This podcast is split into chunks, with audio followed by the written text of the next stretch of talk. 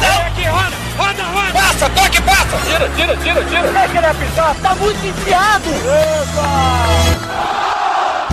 Agora, na Rádio Bandeirantes, resenha, futebol e humor. Apresentação, Alex Bagé. Muito bom dia, sejam todos muito bem-vindos a mais um Resenha Futebol e Humor aqui na Rádio Bandeirantes. Neste domingo, agradecendo a mesa de áudio do Guilherme Lima, a central técnica do Edson Leandro e também do Norival Santos. Eu estou recebendo hoje aqui Paulo César Tinga. Tudo bem, Tinga? Obrigado pela presença aqui. Pô, tava, tava difícil a gente conseguir ajustar a tua agenda, né? Tudo bem, tudo bem, graças a Deus. Estou bastante ocupado com aquilo que eu gosto, que é trabalhar e conhecer pessoas e viajar também. Quando é que surge na tua vida, Tinga? A gente eh, conversa constantemente sobre a importância de, de se agregar, de se colocar algo importante eh, que seja, por exemplo, para principalmente para a vida das pessoas, para a maneira que as pessoas podem aproveitar uh, a vivência, o tempo que nós temos de daqui a pouco de experiência, independentemente da situação. Uh, o meu pai tinha uma frase que era o seguinte: meu pai foi um cara que uh, sequer concluiu o primeiro grau, mas era um cara que tinha uma sabedoria de vida, tal da faculdade da vida. E ele me disse uma frase uma vez que é o seguinte, que o grande legado de um homem não é o dinheiro que ele acumula ao longo da vida, mas sim a quantidade de pessoas que ele consegue atingir com aquilo que ele se propôs a fazer. Então, quando a gente hoje vê a maneira que tu trabalha, a maneira que tu consegue atingir as pessoas, é, as tuas falas, elas não são histórias de futebol daquele tempo que tu jogou. Não, são histórias de vida, de, de como é possível uma pessoa buscar conhecimento, uma pessoa acreditar que ela, pode, que ela possa crescer. Eu penso que esse seja o grande legado de tudo, né? Ah, com certeza, cara. E essa frase que teu pai usou muito contigo, tanto que ela foi tão impactante que carrega ela contigo até hoje é o que eu acredito, cara. Eu acredito que o, a grande riqueza da vida é o que a gente faz na vida das pessoas. É, a maior experiência da vida não é quem ganha o presente, é quem dá o presente, né? Quando a gente ganha um presente, a gente tem duas ou três ações, né? É receber ele, agradecer, abrir e se gostar, talvez usar o presente, aproveitar. Mas o cara que vai dar o presente, ele pensa no que vai dar, ele faz a ação de ir num, shopping, num lugar, escolher o presente, pensar no que, naquele cara, o que, que ele gostaria de ganhar. Então, normalmente, quem dá o presente tem, tem a maior experiência, né? Então, eu acredito nisso, né? Que o legado que você deixa na vida das pessoas. Eu tenho vivido tempos especiais. Sinceramente, hoje eu tenho as mesmas alegrias que eu tinha quando jogava futebol, quando ganhava um título, quando fazia um gol. É, nessas atividades que eu tenho hoje, de poder receber um telefonema de um cara que quer tomar uma decisão, se fica no clube, se não fica. E às vezes, de um cara que nunca jogou comigo, de perguntar, pô, Tinga, me falaram de ti, cara, tô com uma situação, o que que tu acha? Né? E o meu achismo não ser um achismo pensando em mim, pensando na, né? Até porque não tenho ganho nenhum com isso, mas pensando num todo, na experiência que a gente está vivendo. E assim também com, com empresários, caras bem sucedidos, cara com empresas grandes, de repente, após me conhecer, de trocar ideia ou de escutar minha palestra, pegar o telefone e ligar, eu tô pensando em fazer tal coisa, o que que tu acha, eu queria trocar uma ideia. Porque é isso que eu acredito, né? Eu acredito que o que move o mundo não são as respostas, são as perguntas. O que me fez sair da Restinga, né? Quando eu digo sair, é sair no sentido de nascer lá, é, assim como teu pai com a quinta série, e conhecer pessoas, fazer conexões, foi as perguntas, foi a minha curiosidade, né? Graças a Deus a curiosidade não tem cura, né? Que a partir da curiosidade a gente começa a ter novas buscas, os curiosos foram que desbravaram as coisas no mundo. Eu tive sempre curiosidade de querer entender mais, de querer saber, buscar o conhecimento, ver que o conhecimento é para todos. Quando eu tive conhecimento de que o bom da vida é tu influenciar a vida das pessoas, é o que tu deixa para a vida das pessoas, eu me apeguei mais a isso e isso tem me dado uma paz muito grande. Como é que surge esse teu contato para esse mundo empresarial, para a questão é, natural, claro, dos investimentos, porque a vida segue, o cara tem que continuar pagando conta, é, são realidades totalmente diferentes, né? Enquanto se joga, depois que para de jogar, é, a gente nota que tem. Eu lembro que o, o Magrão, né? Ele sempre comenta, Bagé, teve um período na minha vida de seis, sete meses que meu telefone não tocou mais. E aí eu acordei para a realidade de que eu não era mais aquele cara que gerava notícia o tempo inteiro. E aí eu passo a viver um mundo diferente. E aí eu começo a entender o quanto eu precisava pensar minha vida diferente daqui para frente depois de parar de jogar futebol, né? Tanto que aí ele conta, o Magrão, tanto quanto tu, são, é um cara que não para. Ele diz, pô, minha esposa vive reclamando, né? Pô, na época de jogador eu não parava. Aí parei de jogar, bom, aí que eu não paro mais, que tem que continuar a vida. É, é, em que momento que vira essa chave, assim, do pensamento de, cara, não sou mais jogador de futebol, e, e, principalmente no teu caso, é, o teu, tu teve até um determinado momento em que tu acabou sendo chamado para trabalhos, uns que tu não aceitou, outros que tu pegou, como no caso do Cruzeiro, mas como é que ela vira para não, agora eu quero impactar pessoas, eu quero poder fazer com que a minha vivência mude a vida de algumas pessoas? É, primeiro de eu comecei a ter essa, essa visão já jogando, né? Quando eu escutei, né, sobre o Falcão, que ele disse que o jogador morria duas vezes, né? A primeira morte quando se aposenta e a segunda morte natural que todos nós vamos ter, eu prometi para mim que eu não que eu não iria ter essa primeira morte, né? Isso eu estava jogando, né? E quando o Falcão foi foi meu treinador em 2011, um dia eu chamei ele, perguntei para ele. E ele falou, pô, é, é muito duro tu te aposentar daquilo que tu faz desde criança, daquilo que tu ama. E eu comecei a exercer como eu poderia não ter essa primeira morte, né? E aí, mesmo jogando, eu comecei a, a, a, fazer algumas coisas, identificar. Primeiro eu fui questionar, né, que as perguntas, como eu falo, que nos fazem crescer, comecei a encontrar jogadores, mesmo sem eles perceber, eu encontrava ex-jogadores que jogaram comigo, como eu comecei muito novo, eu peguei muitos jogadores que já tinham se aposentado, e eu perguntava para eles, cara, o que, que é mais ruim quando para? E basicamente na minha pesquisa ali, é, é, o que mais se escutava era pô, a falta de relacionamento, que quando você sai do futebol, então, só que eles não falavam relacionamento, eles falavam resenha. Sim, ah, sinto, sempre. Pô, eu sinto muita falta da resenha, né, dos amigos. Isso era um, um item que quase todos falavam. E essa questão de, de, de, de pô, no, no telefone não toca mais, as pessoas não me procuram mais. Então foi aí que eu comecei a criar meu. identificar que, primeira coisa, a gente, eu não. Eu ia me programar para não esperar meu telefone tocar, não esperar que o futebol me visse como me via jogando, então né, não é fácil, mas fui me vendo né, como um cara anônimo tentando me ver. E como é que eu tentei fazer isso? Eu tentei fazer daquilo que, ao contrário que o futebol faz com a gente, Bajé. O futebol, ele ele é tão bom, ele é tão bom que ele te prepara para os 35 anos tu sair dele sem saber fazer nada. Verdade. Por quê? E com muita gente fazendo as coisas para ti, né? Exatamente, por isso. Porque, pô, o médico vai no clube tirar o exame de sangue, o gerente vai lá no, no clube me atender. Eu não faço um check-in de aeroporto, eu não faço um check-in de hotel. Tudo é feito pelo atleta. E de repente, quando você para de jogar, você tem que fazer essas fazer coisas tudo. e tu não sabe fazer. Então, a partir disso, que eu fui identificando algumas coisas que eram importantes, eu comecei mesmo jogando, eu tinha eu minhas atitudes. Então, eu ia no banco, eu ligava para tal coisa, eu queria saber tal coisa. E quando eu parei de jogar, isso se tornou natural. E aí o principal que eu, que eu sempre falo para aqueles que, muitos hoje que chegam nessa idade perto de parar, me ligam, isso é uma coisa que eu tenho muito prazer em, Pessoas que eu nunca joguei, pô, ligo, pô, Tinga, pô, tô pensando em parar, como é que foi para ti? Eu sempre digo para eles, cara, primeira coisa, aonde você vai morar, pensa onde você vai morar e começa a fazer relações fora do futebol. Eu fiz como isso, né? Como eu moro na Zona Sul, pô, você até da Zona Sul conhece também, eu moro na frente do clube, da BB. Eu comecei a jogar beach tênis antes de parar, isso em 2012, eu fui um dos pioneiros aqui. Não jogo nada, todos os caras que começaram comigo já são pró. Eu continuei lá na, na minha C, na categoria C. Mas ganho, nasceu ganho, já está na hora de eu subir. Mas eu come, fui um dos pioneiros aqui, junto com, com o Aurélio, com, a, com o Gabriel, com a galera lá. Eu jogava, saía do treino ali no Inter, ali, quando tinha uma folguinha, eu ia jogar meu beat tênis. Quando eu me aposentei, eu tinha um nicho de pessoas que eu podia encontrar a qualquer hora. Porque o, o futebol você vive numa bolha, quando se aposenta, se aposenta sozinho. Não aposenta todo mundo junto para continuar a resenha. Fora isso, eu moro em Porto Alegre, o Dedé mora no Rio, o Léo em Minas, o, Léo em Minas, o Dali na Argentina, o Sobres em Porto Alegre. As pessoas que tu vai tendo relação, cada um vai pro seu, vai pro seu habitar e não para todo mundo junto. Então, não tem como eu ligar para esses caras e falar, meu, vamos fazer, vamos, o ritmo é outro, vamos né? tomar um café. Não é nem o ritmo, o cara tá jogando, o cara tá. Sim, no, a rotina tá, dele é A rotina é outra e os tempos, ó, exatamente. Então eu, eu criei um nicho de que quando eu parei de jogar, eu tinha pessoas. Então hoje eu tenho um grupo. Hoje eu saio daqui, se eu tiver uma horinha de, de folga, eu ligo, eu tenho 10 caras para jogar.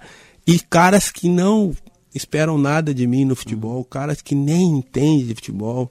Então, isso foi uma das maneiras que eu tento aconselhar os caras. Criar um nicho, porque a gente vive numa bolha que a gente não conhece nem o vizinho do apartamento que a gente mora. Por quê? Primeiro que a gente acha que todo mundo que chega perto do jogador quer roubar o jogador. É interesse. E a gente se blinda, blinda tanto que a gente entrega a nossa vida na mão dos piores. Verdade. De tão blindado que a gente tenta, acha, acha que tá. E segundo, se, às vezes quando a gente dá uma oportunidade, o cara é corneteiro, quer falar futebol, então a gente acaba se blindando tanto. Eu fiz o inverso. Eu conheci pessoas. Eu conheci pessoas. Eu sentava do lado de alguém no avião, o cara fazia a mesma introdução para mim, que foi para mim o maior ensinamento que eu tive, a maior faculdade que eu, que eu tive. Os caras chegavam assim para mim, mas, pô, Tinho, eu sei que é chato você tá no voo, ou você tá aqui no restaurante, uh, falar de futebol, mas como é que foi aquele, aquele gol, aquele jogo? É verdade que aconteceu isso? O Tite falou isso? O Abel falou. Eu respondia sempre da mesma forma. Cara, não é chato perguntar futebol, mas eu vou perguntar o que eu quiser da tua carreira também. E assim eu comecei a ter conhecimentos que eu nunca ia ter nem na faculdade. O cara me perguntava futebol, eu perguntava, o que que tu faz? Ah, cara, eu sou dono do, eu sou Jorge Bispo do, do, do, calçado. Cara, como é que você faz calçado? Como é que você exporta pra China? Como é que faz a coisa? E os caras iam gostando de também, de falar, pô, o cara tem interesse no meu negócio. E assim eu fiz em tudo que é ramo. Ah, vou na, Vou lá falar com o Clóvis Tramontina, cara, como é que é isso, como é que é aquilo? Como é que vocês, pô, 50 anos atrás, como é que vocês trabalharam se não tinha isso, não tinha aquilo? Esse é a minha faculdade a curiosidade e as perguntas. Então a gente se preocupou muito no hoje em querer ser o que responde tudo. Eu não quero, eu quero ser o que pergunta. E essas perguntas têm me, me, ensinado muita coisa. Pois é, esse ponto que tu toca é uma das coisas que eu ia entrar agora é, é no assunto, que é o seguinte. É, nós dois fomos criados numa comunidade muito pobre, com muita violência, né? E a gente tem muito orgulho de ter se criado na Restinga. A gente não tem gente que esconde isso depois que em determinado momento é. ele, ele muda um patamar de, de carreira, alguma coisa. E a gente não, o tempo inteiro a gente fala, tu carrega no nome. Então, é, para quem não conhece, dentro lá do, do bairro Restinga tem um ponto que eles colocaram é, é, como se fosse um boneco gigante que é o Super Tinga. E, e, que as crianças tiram foto e a gente sabe todo o teu trabalho social, né? Também nessa importância e o quanto tem um espelho para aqueles meninos que estão começando.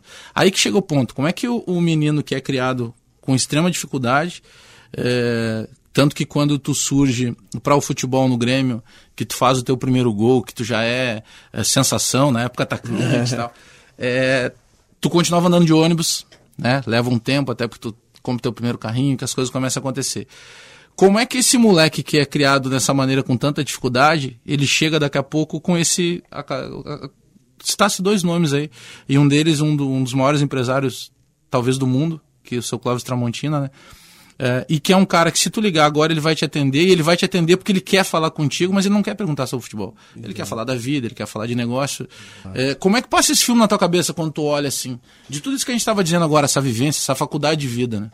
Não, Bagé, tocou num ponto extremamente importante. A gente se criou junto, e futebol junto. Pô. Cara, eu, sinceramente, quando eu. eu o meu gráfico de, de. Se eu pegar meu gráfico de, de vida a cada mês, assim, de. Se pegasse e botasse um GPS onde eu ando num mês, né?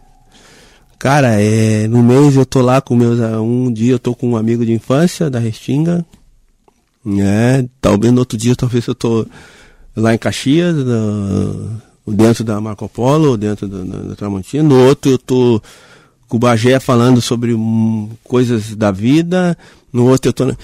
Então, quando eu, às vezes, quando eu paro para pensar assim, eu fico assim, cara, eu, eu não sei, né, o, o porquê disso, mas Deus, assim, deu uma, uma oportunidade para mim de que eu pudesse vivenciar muitas coisas para que, de repente, pudesse espelhar, né, várias outras pessoas que é possível, né, que eu passei tanta coisa assim no, no, no futebol, uh, meus testes, né, três testes no Inter e ser reprovado e de repente a minha carreira começar pelo Grêmio, fazer um gol da Libertadores, logo depois ser expulso e ali me ensinar muita coisa, né, que, que, quando você ganha, você não pode achar que é o melhor homem do mundo, e quando você perde, não deixar que ninguém te deixe ser o pior homem do mundo. fui aprendendo tanta coisa com a vida, cara, e quando eu tento entender, que não tem como eu entender, de fato, mas às vezes as poucas vezes que eu tento entender, eu tento entender a base de tudo. Como é que eu tive essas percepções de, de, aproveitar essas oportunidades? E eu cheguei à conclusão, cara, que foi uma base familiar que foi muito forte. Né? Meu pai deixou minha mãe, tinha sete anos, e minha mãe foi transmitir uma base muito forte. Minha mãe saía para trabalhar de manhã, voltava às seis da tarde. Quando era sexta-feira, sexta sábado, minha mãe falava para mim, filho, pede pros guris não fazer barulho aí na frente, que a mãe vai dormir para sair para o trabalho às 10 da noite. Minha mãe dormia das 7 às 9, às 10 horas, ela ia para a parada de ônibus para trabalhar na noite no Teresópolis. Tinha muita festa, baile, casamento, formaturas na época no Teresópolis. Quando era no outro dia, 7 da manhã, ela saía com uma sacolinha pequena, às 10 da noite, no outro dia ela descia do ônibus com duas sacolas gigantes, cheias de comida, bebida, um monte de coisa boa que a gente não tinha em casa. Até que um, um dia eu pensei, cara, se minha mãe pede para não fazer barulho, sai para trabalhar, com a sacola vazia. No outro dia ela traz um monte de coisa boa. Trabalhar é bom. As bases que a gente vai enxergando, eu poderia ter uma referência totalmente diferente. Meu pai abandonou nós. Podia se vitimizar Minha isso. mãe nunca estava em casa. A vida dá oportunidades para a gente enxergar pela janela que a gente quer. Então foi algumas coisas que, que me fez perceber que era possível através do trabalho. Foi a referência que eu tive. O, melhor que a minha mãe podia fazer para mim era trabalhar dia e noite. E aquilo ali eu fui enxergando, cara, como é que pode? Ela, e eu tinha muita vontade de trabalhar. Minha mãe fala que com 10, 12 anos eu queria trabalhar, eu queria trabalhar, porque na, lá no, no, meu inconsciente, talvez eu via que ela saía sem nada e trabalhava e voltava.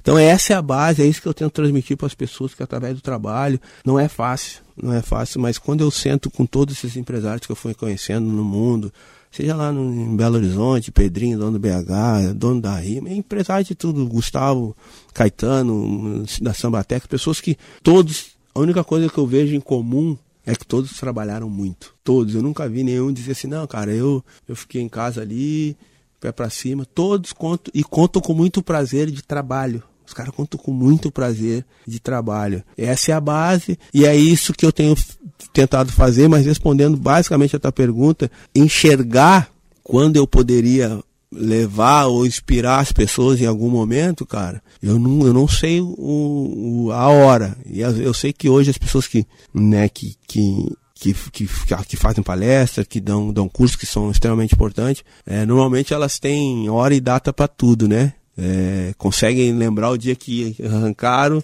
o dia que uhum. eu, eu já não consigo fazer isso, porque eu acho que a vida é uma construção de oportunidades que às vezes tu nem sabe que tu pegou uma coisa, escutou do fulano há 10 anos atrás e de repente aplicou agora. Eu acredito que nas mudanças, as maiores mudanças, tu não, tu não, tu não determinou para ti amanhã eu vou fazer isso, isso vai dar certo, né? A gente vai fazendo pelo aquilo que a gente está vendo, pelo que a gente vai se cercando, as pessoas que eu fui conhecendo, os treinadores que eu trabalhei, os dirigentes que eu trabalhei, os colegas que eu trabalhei, eu sempre tentei pegar pegar aquelas pessoas que eu achavam parecida comigo, aquilo que pegava de bom, um que cada um tinha, e fui juntando isso e hoje consigo tocar minhas coisas e brinco que eu não sou nem um milionário, não sou rico, não sou nada, não tenho um milhão de seguidores, mas eu tenho 100, 150 telefones ali que me resolve tudo, que eu não preciso nem sair de, com carteira de casa. Então, ou a gente quer ter um milhão de seguidores ou quer ter 100 contatos que te resolve tudo. Eu prefiro ter meus 100 contatos que não me deixam na mão em momento algum.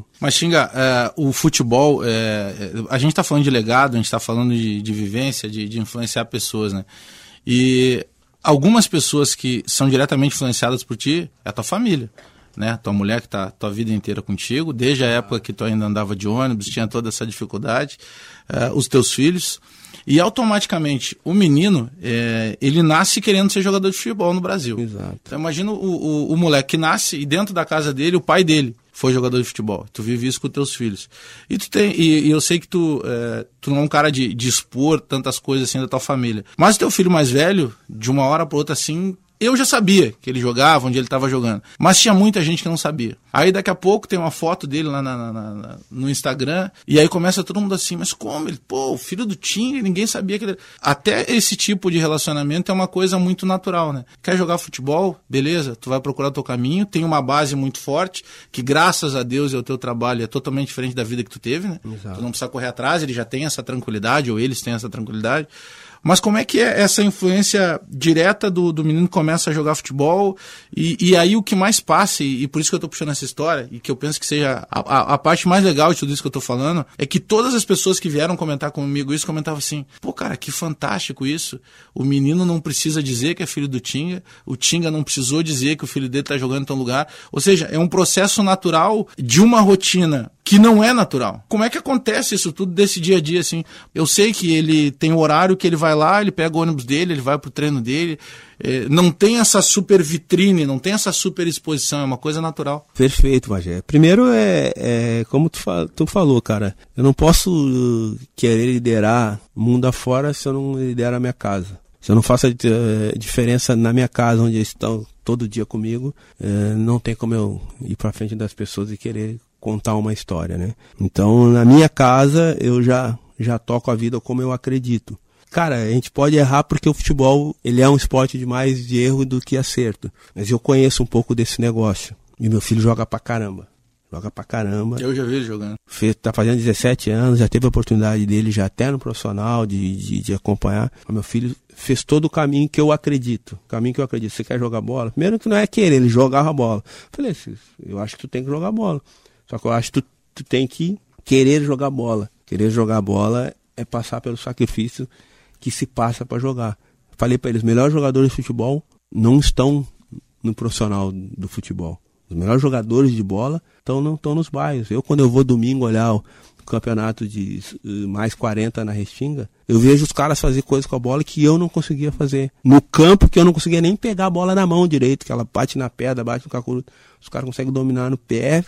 Os caras são muito habilidosos. Mas talvez não quiseram passar pelos processos do futebol. Falei para ele, cara, você quer jogar futebol? Tem o Grêmio, tem o Inter. Eu acho, vou te falar o que eu acho sobre o que tu quer fazer. Tu vai tomar a tua decisão. Porque o futebol, ele é tomar a decisão o tempo todo.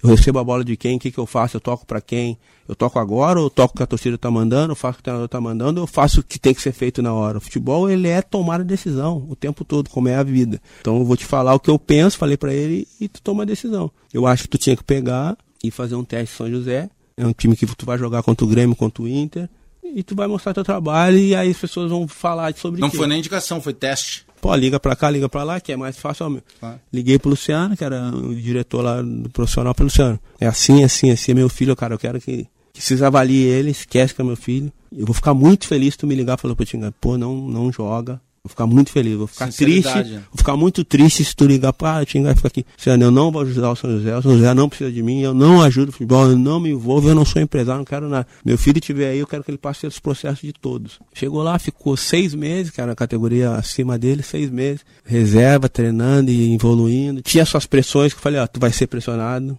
porque tu é filho do Tinga. Porque o, joga, o filho de jogador, as pessoas têm que entender que o filho de jogador, muitas vezes ele está no clube e ele se sente culpado. Ele joga como se ele tivesse culpa de ser filho do jogador. Se ele não está jogando, como é que pode? É filho do Tinga e não é titular.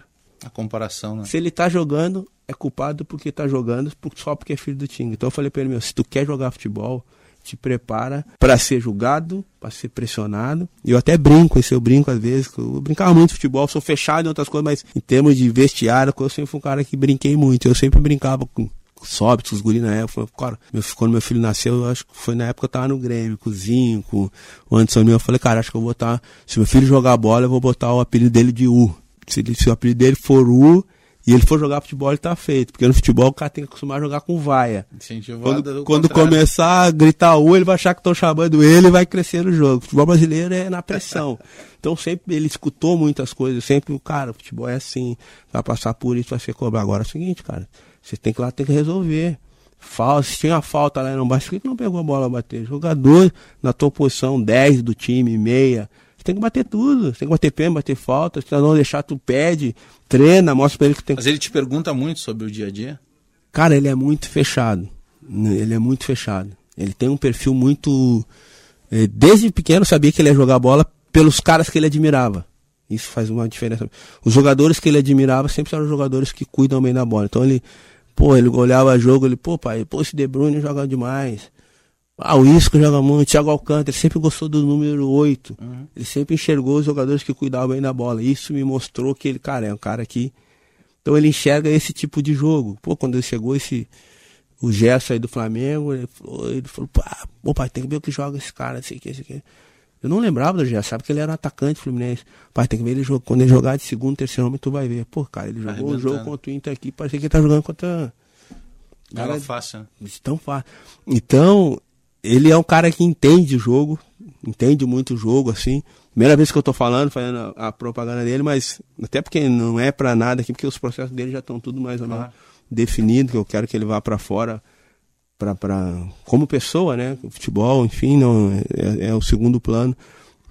Ano que vem ele só pode ir para fora com 18, aí é, aí eu falei para ele, faz o teu trabalho, faz o teu trabalho que a hora que a gente tiver que usar a nossa influência vai ser usada na, na hora certa. Então já teve, ah, na época, uns seis meses atrás, Alexandre Matos queria que levasse ele para fazer um teste no Palmeiras, coisa. Eu falei, não, deixa ele aqui, tá bem, o José tá dando, crescendo, e é isso que. Não põe a pressão de hora. É, e, e, o principal que ele tá fazendo, né, Bagé, que para mim é o, maior ganho. Porra, ele pega o ônibus dele, ele vai no centro com os guri, convive com os guri, vai no apartamento do um, vê como é que é a dificuldade dos guri que vem de, de fora. Então, eu quero que ele tenha o aprendizado que o futebol dá muito. É, 90% dos caras que jogaram comigo na base do Grêmio e não chegaram ao profissional são bem sucedidos hoje. Um é médico, outro é advogado, o outro é, é dono de loja, outro é lojista, outro é funcionário, mas é um belo funcionário que o futebol, se souber aproveitar ele, ele te prepara para o mundo e tu vence qualquer coisa. O futebol, de tão pressionado, uh, aquilo que a gente fala hoje, é gestão de pessoas, poder de decisão, poder de decisão, saber conviver com não, ser excluído, né? Hoje o futebol a gente tem ah, não, não vamos deixar separar os jogadores assim, porque bah, vai excluir, não, eu, a gente tá acostumado, ó, tu tá fora, tu tá dentro, e a vida é assim. E, então o futebol ele ensina muito, então é isso que eu quero que meu filho aprenda no futebol. Um, uma das grandes dificuldades, né, o futebol, ele de certa forma ele, ele, ele ilude muito, né? Porque se a gente pegar um percentual dos praticantes de futebol no Brasil e dos jogadores que ganham numa faixa uh, de 5 mil reais, que é um salário hoje considerado baixíssimo para um futebol, né? Porque todo mundo pensa que o cara. Ah, joga futebol? Não, o cara ganha 400, 500 mil, é, anda no carro de um milhão, mora numa, numa casa de 2 milhões e tal. E a gente sabe que é um percentual muito pequeno. É, acho que é 2, 3%. É, né? é, não sei se chega a 2% dos praticantes. Então, se cria muito esse, essa onda quase do popstar, né? E os amigos, entre aspas, né? Aproximam muito, porque o cara quer ser amigo do, do jogador. O cara quer dizer para os outros amigos que ele é amigo do jogador. Hoje, com a rede social, tem uma exposição muito grande. Né? Então, é, eu penso que esse seja um ponto é, fundamental nesse processo, tanto teu quanto da tua esposa, os pais com o teu filho que escolheu jogar futebol, mas que está passando por todo o processo. Eu lembro da história do Romarinho, filho do Romário, é, ele colocou o Romarinho no Vasco e o Romarinho estudava na, na escola do Vasco. Ele ia de ônibus para São Januário, lá ele pegava o ônibus junto com os outros meninos, ia para a região próxima onde era o treino da base. Ou seja, o Romário também Entendeu. quer jogar futebol? Beleza, então vai passar pelas mesmas coisas que eu passei, com um diferencial. Não vai ter a dificuldade que eu tive, né? Porque a cama já está pronta, Exato. já está tudo armado para a tua estrutura. Eu penso que isso seja fundamental, né? De não botar daqui a pouco na cabeça do menino que ele é um popstar. Exato. Porque são crianças, na verdade, né? Eles Exato. não têm nem 18 anos. É, jogar futebol todo mundo quer. Eu queria jogar futebol de novo, tô louco para jogar futebol. Mas passar pelos processos para jogar futebol que é o difícil, né? Tu imagina esses meninos aí, cara. Eu peguei jogador como o Léo do Cruzeiro, o Léo com 11 anos no orelhão do, em Porto Alegre, no, na, no, no dia 24, ligando para para a mãe lá em Belo Horizonte para dar Feliz Natal, com 11 anos. Imagina, uma Quanto, criança. Todo mundo passando Natal, data especial junto, o cara ligando. Então, essa, essa é a formação do jogador. É muito duro. Então, eu, às vezes, eu me choco quando eu vejo as pessoas esperando que o jogador seja o maior exemplo do, do, do, do Brasil, do mundo. Sendo que a nossa formação ela é totalmente ao contrário. A gente sai 10 anos de casa, vai morar. A gente é formado, nosso futebol brasileiro é um futebol, querendo ou não, eu vejo às vezes os comentaristas falar, ah, o futebol brasileiro é muito, ah, pai do fulano, pai, do, muito paternalista. Nosso futebol é paternalista porque Porque a nossa origem, eu me agarrei em quem? Num treinador. O meu pai, a figura de pai, foi o Rogério Zimmermann. Do jeito dele ou não, foi importantíssimo para mim. Aquilo que eu não tinha em casa, eu tinha na base do Grêmio, com o cara que era firme, cobrava. Se o cara fosse pra noite, ele tava vigiando o cara.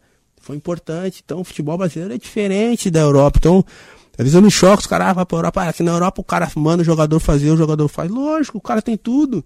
O cara só quer trabalho. Não adianta na Europa tu chegar um jogador lá, chamar Mário Godes lá, que começou lá com a gente. Ah, vou te tratar como um filho. Não, não, jogador, meu, meu pai tá em casa, pô, eu quero Sim, trabalho. tem uma outra Me dá conteúdo. Aqui não, que o jogador sai novo, 10 anos de casa, a no- nossa percentual de, de, de, de- pai solteiro aí, de família, o cara nem conhece o pai.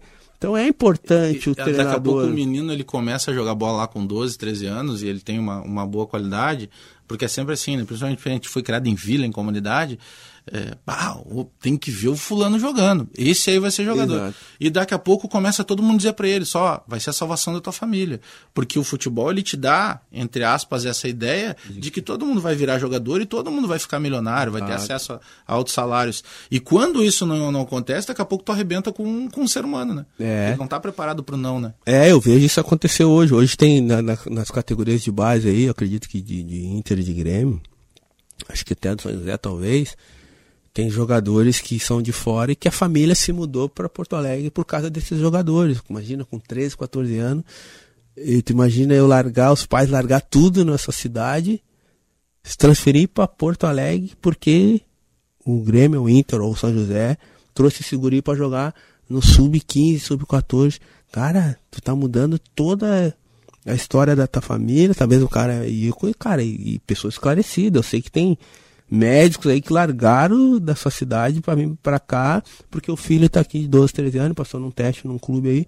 Cara, Imagina a pressão que esse guri, cara, se ele não chegar profissional, aí a irmã que tinha uma relação lá, tá vindo junto, já não tá muito legal. Pô, eu não tenho nada a ver com isso, tava gostando do meu ambiente Tu lá. desfaz tudo. Então, essa pressão, então o futebol brasileiro, ele é especial, não, não adianta a gente querer, ah, que temos que fazer igual ao futebol europeu. Algumas coisas sim, outras não tem como, que é cultural, nosso futebol é especial, o nosso, o nosso país tem essas, essas mudanças, é tudo longe, é, culturas diferentes de, de quatro Um horas de outro muda muito, é, né? de quatro horas Fuso horário dentro do próprio país. ao país.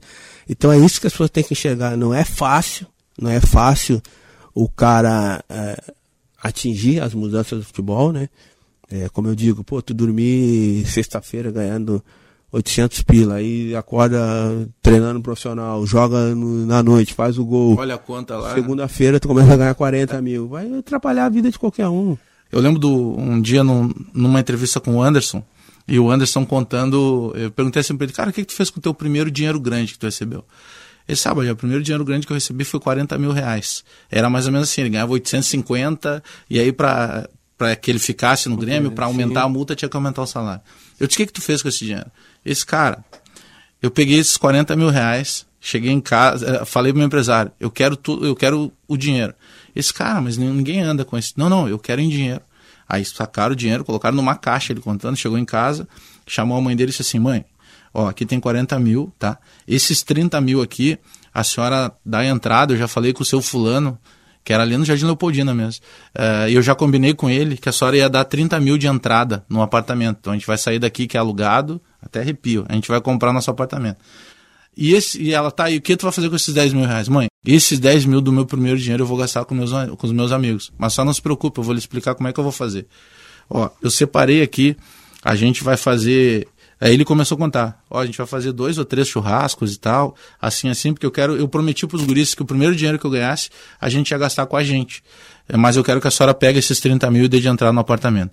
E dois mil reais, Xinga, eles tinham eles tinham a mania de juntar as moedinhas e comprar a bolachinha recheada, as traquinas. Aí o que que ele fez? Sempre tem aquele o, meio moleque que a gente chama na gíria lá do cabeça de lata, né? Sempre pega o cara lá, sou fulano, vai tu. Não, vai tu comprar. Moral da história, deram dois mil reais na cabeça para esse menino e o menino foi no mercadinho comprar de traquinas. Quando ele chegou lá e disse assim, eu quero esses dois mil reais de traquinas, o proprietário disse, olha, eu nem tenho tanta traquinas aí. Ou seja, eles ficaram com crédito. Mas por que eu conto essa história? Porque é uma história que é, é, é beira a inocência, de um menino que já tinha que tocar a vida antes de ser maior de idade, né? Porque a gente está falando dele aí com 16, 17 anos. E automaticamente a preocupação que ele tinha com os amigos, que estavam o tempo inteiro ali passando aquela dificuldade, eh, e o quanto muda a vida dele, né? Porque ele tinha que juntar a moedinha para comprar a bolachinha recheada, daqui a pouco ele tinha condição de comprar toda a bolachinha recheada do mercado. Isso é um vendaval de situações na cabeça de um, de um menor de idade ainda, né? Entendo isso exatamente, cara, porque às vezes eu vejo as pessoas. Eu falo muito pouco sobre futebol, né? Assim, é, às vezes as pessoas querem falar sobre algumas coisas futebol, no ambiente dia a dia, como é que pode o jogador andando com fulano, uhum. sempre com um monte de gente. Eu sou um cara que até ando sozinho, né? Dificilmente ando com alguém, máximo com o Sandra aí que dirige para mim, e é meu amigo também de infância. Uh, eu entendo exatamente isso, que essa história que contou antes, porque como é que a gente se vê assim quando a gente sai de uma comunidade, de uma vila? A gente dividia tudo.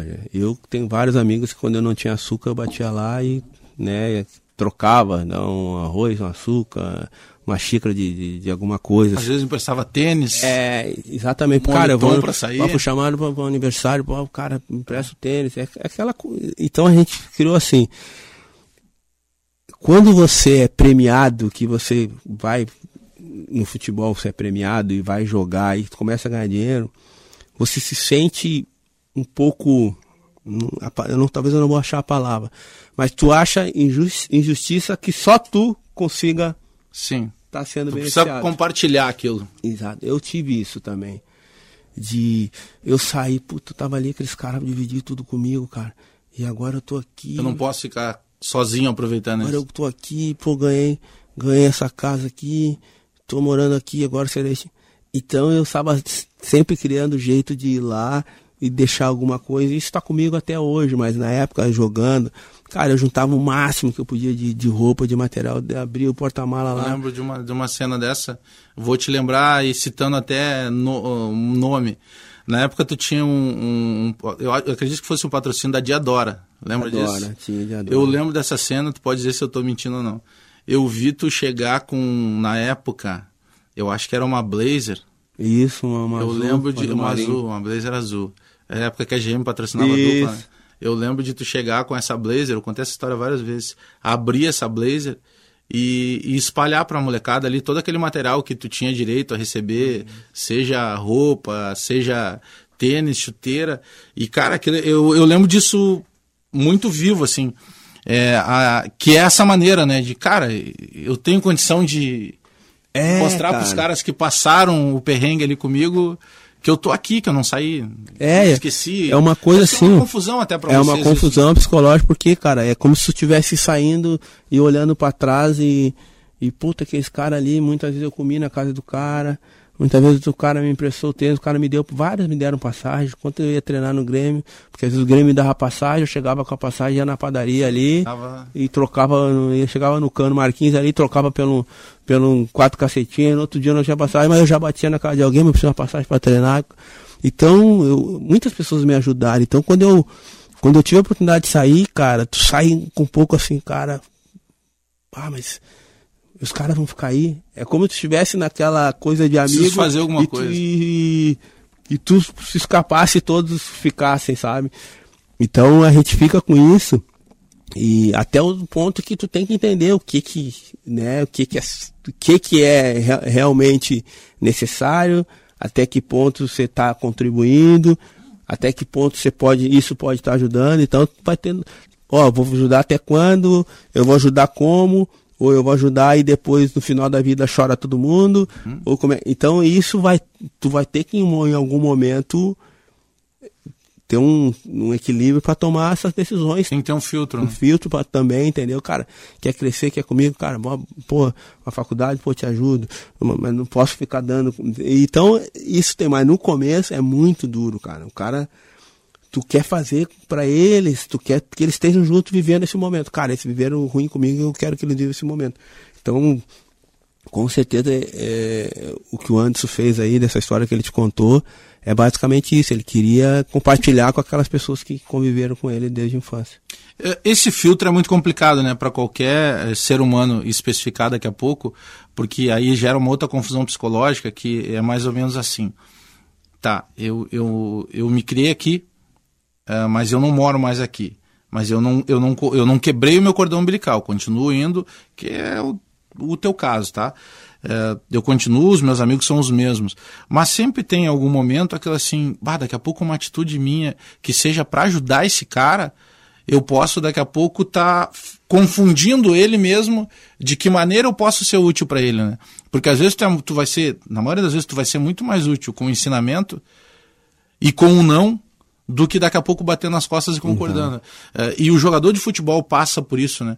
Muito. Eu conversei há dois dias com o Edilson e com o Argel, em situações muito parecidas.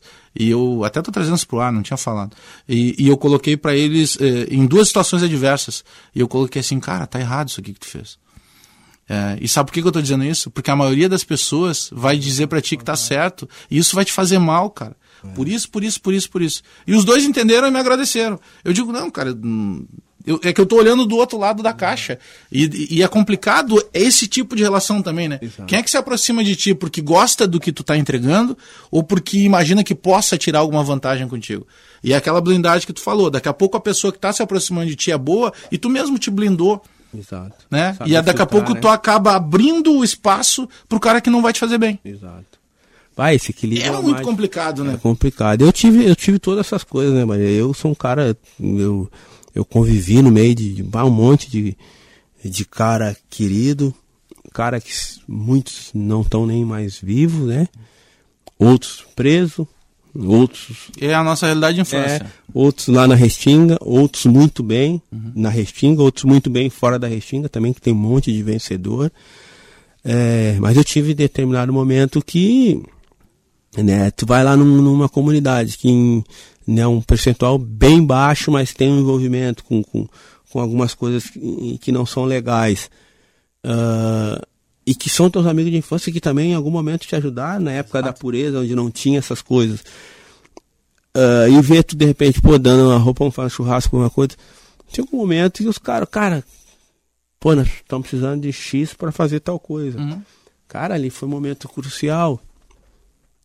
Se eu não digo não, faço uma aliança que depois é difícil de tu. Tu não rompe mais depois. Não rompe mais.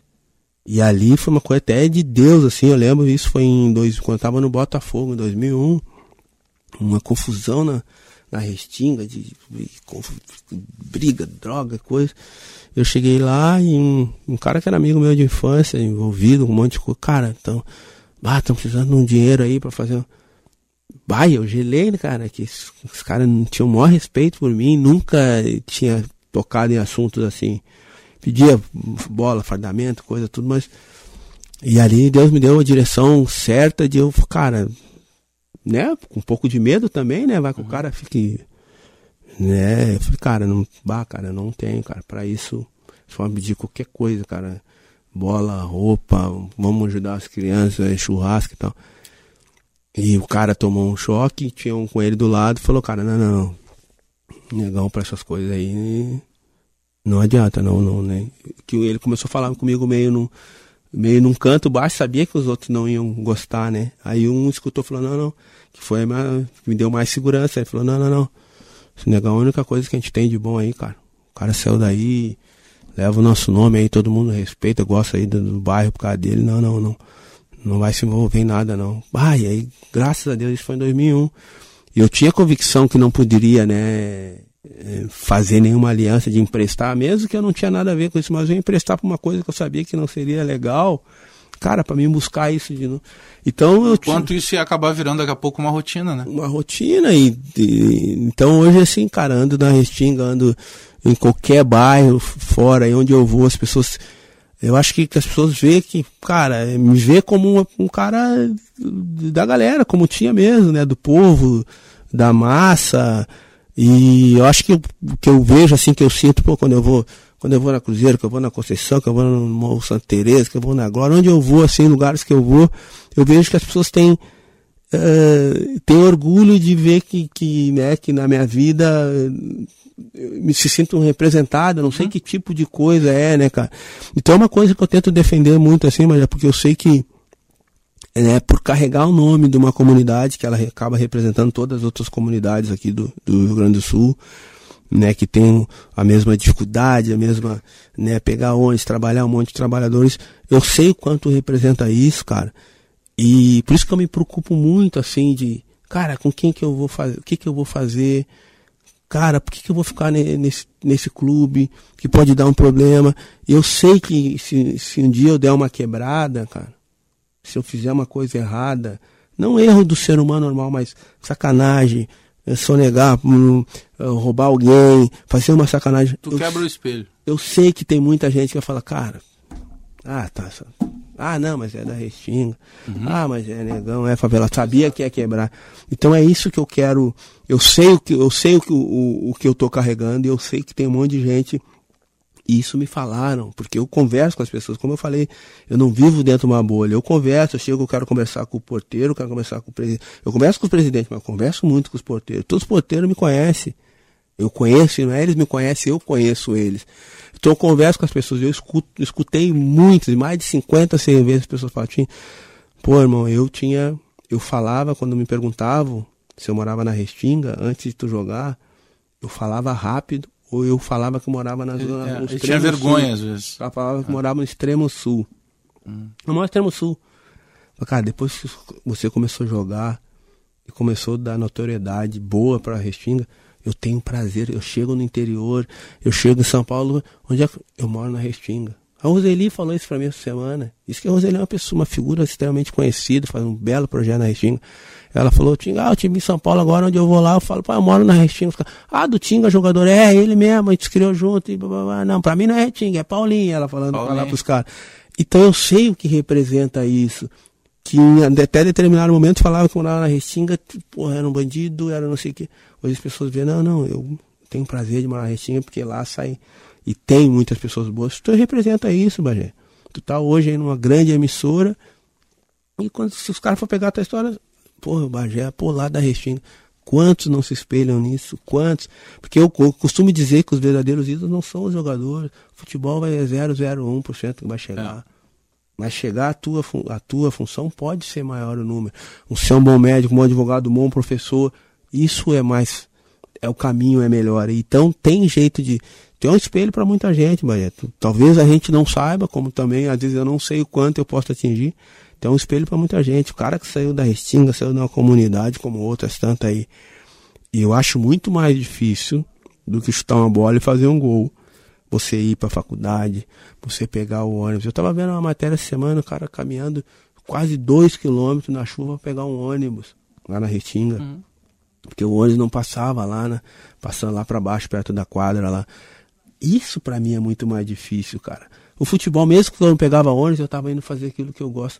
Hoje a gente paga para jogar, mas tu tem jogo veterano aí, se o cara. Vamos juntar para alugar uma quadra, a gente paga para jogar. Porque o futebol é uma coisa, uma paixão. É. Agora, tu caminhar dois quilômetros, pegar um ônibus lotado. Um futuro incerto. Um futuro incerto, para uma faculdade, que depois que tu conseguir terminar, tu vai ainda para um filtro mercado. do mercado. Isso é muito mais. Isso, essa, isso nós temos que começar a mostrar que isso é ser ídolo. O é. cara que vai para a faculdade e vence no trabalho. Isso que eu tenho tentado transmitir, cara. Que, ó, às vezes vocês me veem como ídolo por causa do futebol, vocês estão tomados de paixão. Olha pro lado, tem um ídolo do teu lado aí. Sabe o que você está falando? É, eu lembro em determinado momento, lá nossa escola de coração, Estado Maior da Restinga, eu sempre cito quando eu converso, quando eu vou. É, até há poucos dias gravei um quadro que é o Bebendo e Falando com o Júnior Maicala do Barrista. Eu citei essa história e muitas pessoas têm me encontrado assim nos estádios e vêm comentar isso. É, eu cito, para mim, a importância que a escola de samba teve. Por quê? Porque na época do Estado Maior da Restinga tinha o Grupo Show né? E, e aí, para que, pra que fizesse parte do grupo show, aí tinha toda aquela rapaziada, o Maninho do Samba Trio, o Corélio, o Guto, o Gu, pô, Guto é fenômeno, tá no Rio de Janeiro agora morando. Então, para que fizesse parte daquele, daquele grupo seleto, tu precisava estar tá estudando. Exato. E na minha época, o lazer, além do futebol, era a escola de samba. Exato. Então eu tive lá um cara que até hoje eu agradeço ele, o mestre Estevam. Estevam. O Estevam, porque ele cobrava o boletim. Olha a importância de um cara que cobrava o boletim uhum. de um moleque para que ele pudesse, ah, tu quer fazer parte disso aqui? Então precisa ter teu, o teu boletim. Às vezes nem em casa a gente é cobrado. Às vezes nem em casa, eu tinha isso, né? Minha mãe tinha que sair trabalhando, Ah, o meu pai trabalhando, aquela loucura. A gente não tinha essa formação que hoje é possível dar daqui a pouco pro teu filho, né? Para as pessoas na tua casa. Então, ah, e- eu tô linkando essas coisas eh, com a vivência. Quando tu vai pro Cruzeiro, e aí em determinado momento eu lembro de uma, de uma entrevista do Marcelo Oliveira, que ele, que ele diz assim, isso, olha, eh, tem alguma história que tu gosta de lembrar do Cruzeiro, quando chegou, da montagem do time e tal, e ele conta uma história que ele cita o teu nome, ele disse assim, olha, quando eu cheguei no Cruzeiro, eh, em determinado momento eu chamei o Tinga para conversar. E aí eu falei para ele assim, Tinga, tu não vai ser meu titular, mas tu, eu preciso demais de ti, porque tu vai ser o cara que, na maioria dos jogos eu vou te colocar para jogar, mas se eu não te colocar para jogar, eu vou precisar da mesma maneira. Eh, e ele contou com uma verdade naquela, na, na- naquela fala, sabe? Eh, da importância disso que a gente fala o tempo inteiro, que teve time daqui a pouco que tu não era o capitão, mas que tu funcionava como se fosse o capitão, porque tu era o cara que chegava mais próximo dos meninos que estavam começando. Eh, então, esse link eu imagino que seja fundamental hoje para tuas palestras, para maneira de comunicar, para maneira de impactar, de mostrar pro cara que aquilo que tu tá falando, tu viveu. É uma verdade, né? Não é uma teoria apenas que tu foi lá e estudou. Exato, cara. Cara, o eu costumo dizer que né, né, a gente nasceu numa crise, né? Na crise, num bairro onde pô, o pai separado, a mãe trabalhando o dia inteiro, e não deixa de ser uma crise familiar.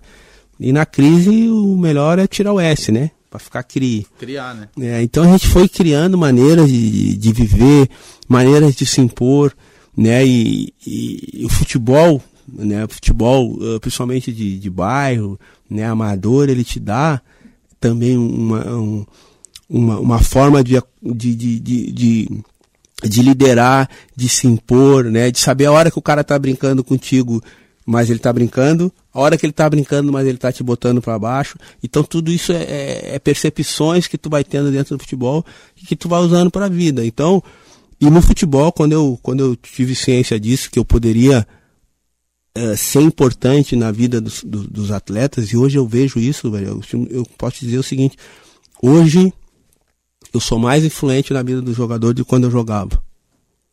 Porque quando eu jogava eu era influente na vida de alguns dentro do meu plantel. Hoje eu tenho, para te ter uma ideia, na minha agência de turismo, que é da minha esposa, que também é o exemplo, né, meus filhos, a gente acorda às se- seis da manhã todo mundo. Os filhos vão pro colégio, a mulher vai Trabalhar. trabalhar. Às vezes eu fico em casa, eu ainda brinco com ela. Falei, ó, vai que tu tem no mínimo mais uns 20 anos aí pra correr atrás, pra empatar comigo de trabalho. Então eles, meus filhos veem minha mulher saindo pra trabalhar. Ele sai, às vezes eu não saio, porque meu- meus horários são mais tranquilos, eu saio depois. Mas o que eu quero dizer, cara, é que quando eu, hoje, eu dentro da minha agência, eu atendo mais de 100 atletas do futebol brasileiro, do futebol do mundo, jogador de Barcelona, jogador que tá na China, jogando. Eu atendo lá, eu não conheço esses caras de jogar, eu nunca joguei com eles. Desses mais de 100 jogadores, eu devo ter jogado com uns 20. Os outros 80 vieram na confiança, vieram na credibilidade. Porque eu vendo, eu costumo dizer que eu vendo algo intangível. Tudo que é intangível, tudo que eu pago e não pego na hora, eu estou fazendo por causa da confiança. Eu vendo passagem, o cara paga para mim e vai viajar em dezembro. Quem garante que eu vou entregar a passagem para ele é a confiança que ele tem na Zibem. Então eu vendo produto intangível, intangível é confiança. A nossa grande crise no país é crise de confiança. Não é de dinheiro, dinheiro tem em algum lugar, a única coisa que ninguém rasgou foi dinheiro e nem botou fogo. Ele está em algum lugar. E quem tá vai fazer negócio com quem? Vou fazer com um cara de confiança. Eu vou ligar o Bagé com o Bagé. Prometeu estar aqui tal hora, vai estar. Eu vendo isso. Então a gente cresceu muito rápido como no turismo por isso. Onde é que eu peguei isso de confiança? No jogador, cara. Eu, quando, eu, quando eu fui trabalhar no Cruzeiro, isso é a história que contou do Marcelo, quando eu fui trabalhar no Cruzeiro, várias pessoas falam, porra, cara, vai ser difícil. De 25 jogadores, tu jogou com 19. Eu tinha jogado com 19, três eu era padrinho de casamento, Dedé, Léo e Sobis. Dos 19. Os caras, bah, como é que eu vou liderar caras que tu jogou? Jogou junto, que tu brincava, que tu... Cara, eu falei, ser a coisa mais fácil. Porque quando eu tava do lado deles, eu fazia o que eu vou pedir para eles. E quando eu falo de fazer, não é tecnicamente. É como é que eu me posicionava quando eu estava no banco. Eu estava no banco com eles cornetando o treinador, eu tava no banco, eles falaram, meu, não é fácil o cara tomar a decisão. Tem 20 cara. A prática é muito mais forte que a teoria de eu falar. Então não adianta, eu tava chegar lá no Cruzeiro, trabalhar gerente de futebol e dizer pros caras, meu, vamos pô, calma, cara, o treinador, eh, não é fácil tomar decisão. Os caras falam, ah, para, Tinha, quando tu tava jogando com a gente aqui, tu, quando tu ficava no banco, tu, tu cornetava todo mundo.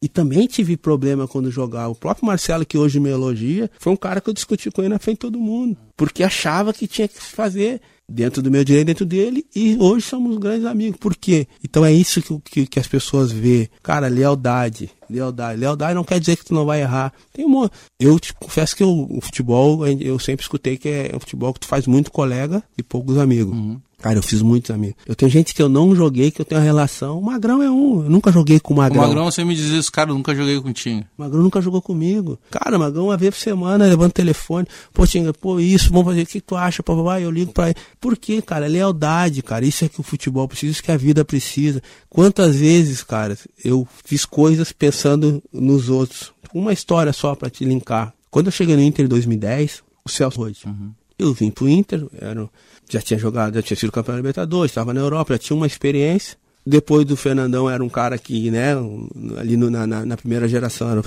os, os, protagonistas foram o Fernandão, eu e o Sobs, né? Então falar, eu sei quando eu não sou, também sei quando eu sou, né? Quando eu voltei em 2010, o Celso Rotti me chamou, se você pode perguntar essa história para ele, me chamou, legítimo como acontece em qualquer clube. Pô, Tinga, tu vai ser o capitão, o capitão era Guinazu, tu vai ser o capitão.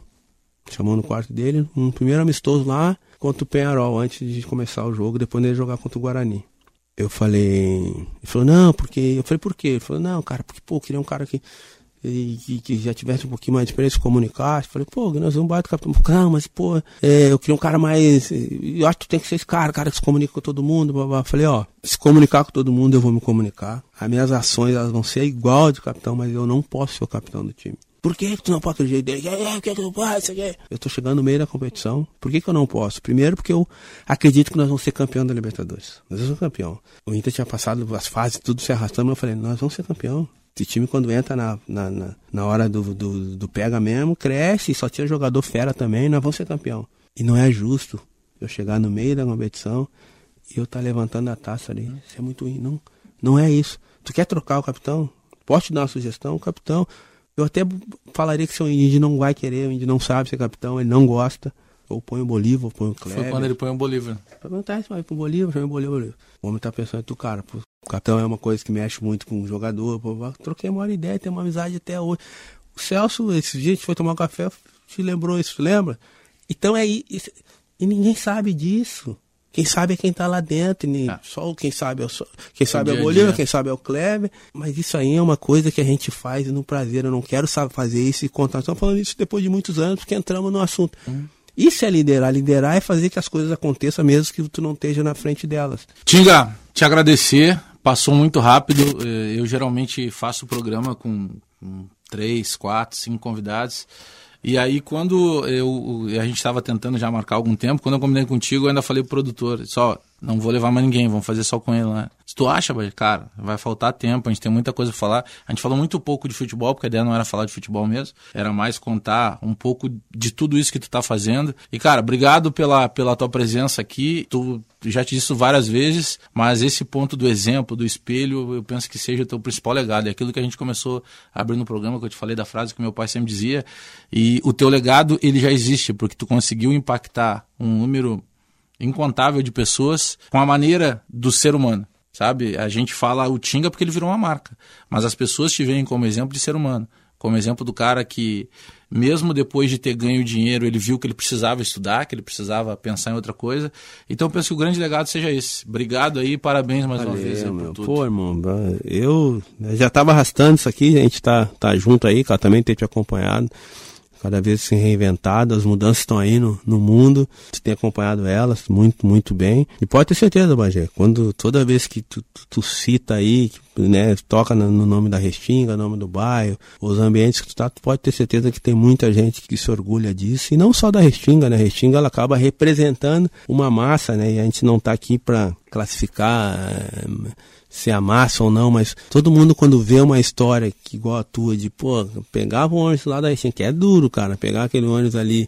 Hoje tá melhor, hoje tem ar-condicionado. Hoje eu vejo eles reclamar, eu falo, vocês estão reclamando do quê, cara? Nós pegava um e numa galera empilhado, galera. né? Não... não... tinha como mexer, né? Se tu segurasse o ferro lá em cima, não tinha como mexer o braço. Cara, e não tinha esse negócio de olhar quem tá atrás de ti, não tinha nem como reclamar. Obrigado, cara, valeu. Ponto final no resenha deste domingo. Na sequência, claro que a gente volta no próximo domingo. Aí dependendo, se tiver campeonato brasileiro pela manhã, a gente faz às duas da tarde. Quando não tiver campeonato, a gente faz às dez da manhã. Hoje o papo foi com Paulo César Tinga. Permaneça na Bandeirantes. Tchau, bom domingo. Resenha, futebol e humor.